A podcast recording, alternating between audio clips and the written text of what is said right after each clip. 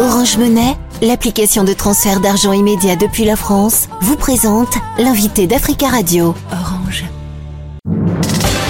L'invité Africa Radio avec Nadir Djenad. Atem Nafti, bonjour. Bonjour.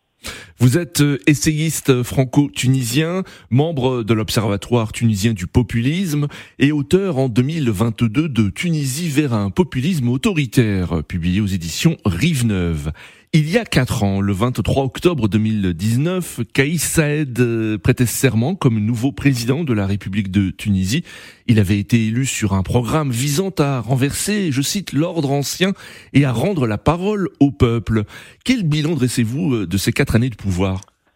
Alors, il convient de, diviser, on va dire, cette euh, période en deux. C'est-à-dire les deux premières années, il a été élu, certes avec un programme qui vise effectivement à renverser le, le pouvoir, mais il n'en avait pas les moyens, c'est-à-dire qu'il n'avait pas de députés pour pouvoir changer la constitution, et il avait en réalité très très peu de pouvoir, à savoir euh, à peu près l'équivalent de ce qu'a un président de la République française en, en temps de cohabitation, c'est-à-dire la diplomatie et la défense nationale. Donc il pouvait pas faire grand-chose, et, et, en plus il avait un, un, un parlement assez hostile. Mmh. Et euh, donc ça, ça a tenu de 2019 jusqu'au 25 juillet 2021. Et euh, depuis, il a renversé l'ordre constitutionnel, il a fait un coup d'État. Le 25 juillet 2021, il a dissous l'Assemblée et mis en place un régime hyper présidentiel. Mmh.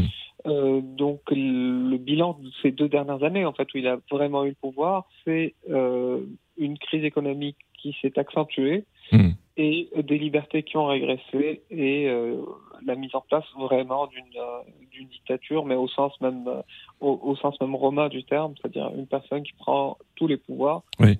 Et pour l'instant, sans réel, sans réel résultat, enfin même oui. avec des résultats très négatifs en matière socio-économique. Alors comment expliquez-vous cette dérive autoritaire?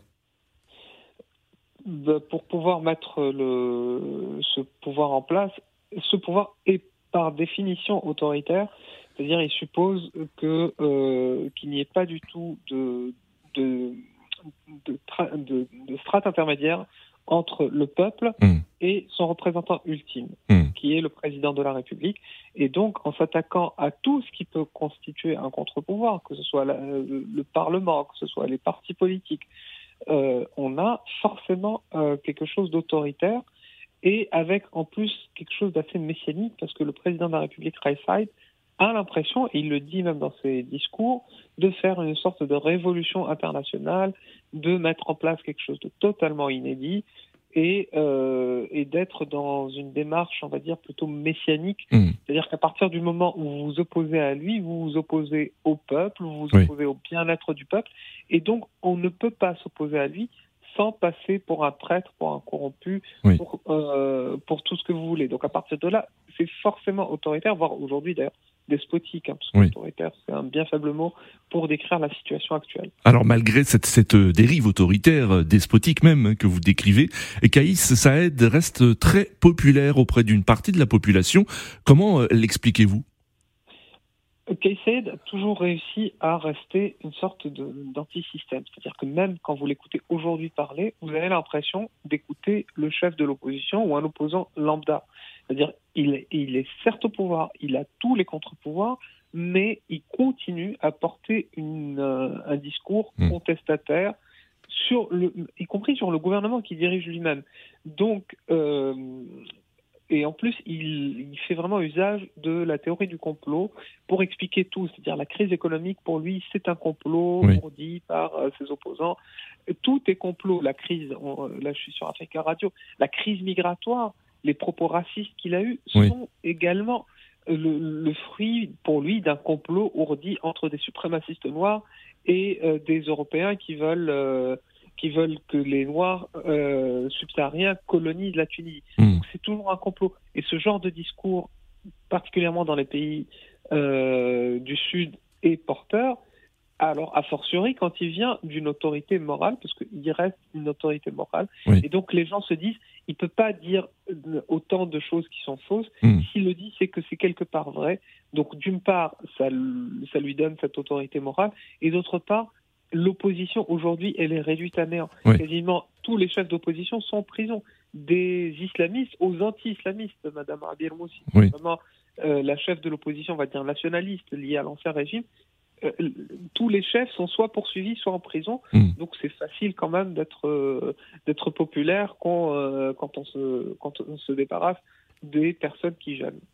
Alors vous avez cité les Européens. Alors justement, dans l'actualité récente, le gouvernement tunisien a renvoyé les 60 millions d'euros de fonds européens débloqués euh, il y a une dizaine de jours. Cette aide budgétaire était censée être le premier versement d'une tranche plus importante de 127 millions d'euros dans le cadre d'un protocole d'accord signé en, en juillet dernier entre l'Union européenne et la Tunisie. Est-ce qu'il s'agit d'une nouvelle détérioration des relations entre l'Union européenne et euh, le président Saïd? Alors jusqu'ici, les relations entre l'Union européenne et KSAID étaient excellentes.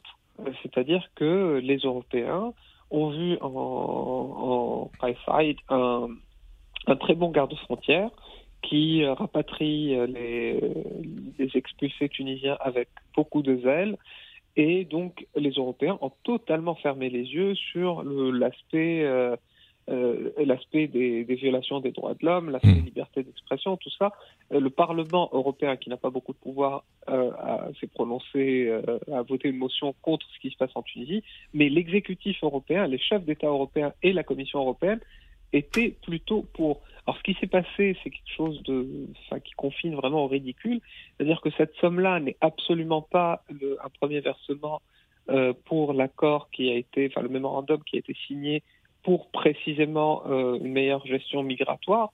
Euh, Mm. C'était une aide débloquée, enfin promise depuis longtemps pour le Covid. Il y a eu une sorte de, de malentendu, c'est-à-dire euh, le président a pensé que c'était un premier versement et donc une somme inférieure à Oui. qui a été promise. Les Européens ont répondu en disant non, absolument pas, c'est une aide qui remonte à 2020 Oui. dans, dans le cadre du, du Covid. Et donc, on va dire, pour sauver les apparences, euh, Saïd a renvoyé cet argent. Euh, donc, euh, c'est- vraiment une, une Mm. crise qui montre aussi l'amateurisme euh, à la tête de l'État. Alors, Atem Naftil, le président Kais Saïd a dénoncé récemment, je cite, un silence international sur euh, les génocides, je cite encore, per- per- perpétrés selon lui par l'armée israélienne contre les Palestiniens. Est-ce que le président tunisien se sert de la cause palestinienne pour détourner euh, l'attention euh, euh, des problèmes économiques euh, et sociaux? Alors, euh, la Tunisie a toujours été l'un des pays les plus au point sur la question palestinienne. La cause palestinienne parle aux Tunisiens. Alors, ça peut sembler, ça peut sembler bizarre. Euh, la Tunisie n'est pas dans, dans le voisinage immédiat de la Palestine, mais la cause palestinienne touche euh, à peu près la quasi-totalité de, de la classe politique. Mm. Ce n'est pas nouveau. Mm. Euh, les positions de Qais Saïd sont inédites par rapport aux autres, euh, aux autres pays arabes qui sont notamment les pays de les pays de l'Est, mais aussi le Maroc, qui Oui. sont en train de normaliser avec Israël. La Tunisie va même voter une loi contre la normalisation des particuliers et, Mm. des, et, et- et des entreprises. Très, avec, très euh, rapidement, Atem Nafti, nous arrivons à la fin de cet entretien. oui, oui. Ju- Juste pour vous dire, oui, effectivement, euh, la position de Saïd lui, lui permet, alors je ne sais pas si c'est, elle est motivée par ça, mais elle lui permet d'avoir une sorte d'unité nationale aujourd'hui. Merci beaucoup, Atem Nafti, d'être intervenu. Orange Monnaie, l'application de transfert d'argent immédiat depuis la France, vous a présenté l'invité d'Africa Radio. Orange.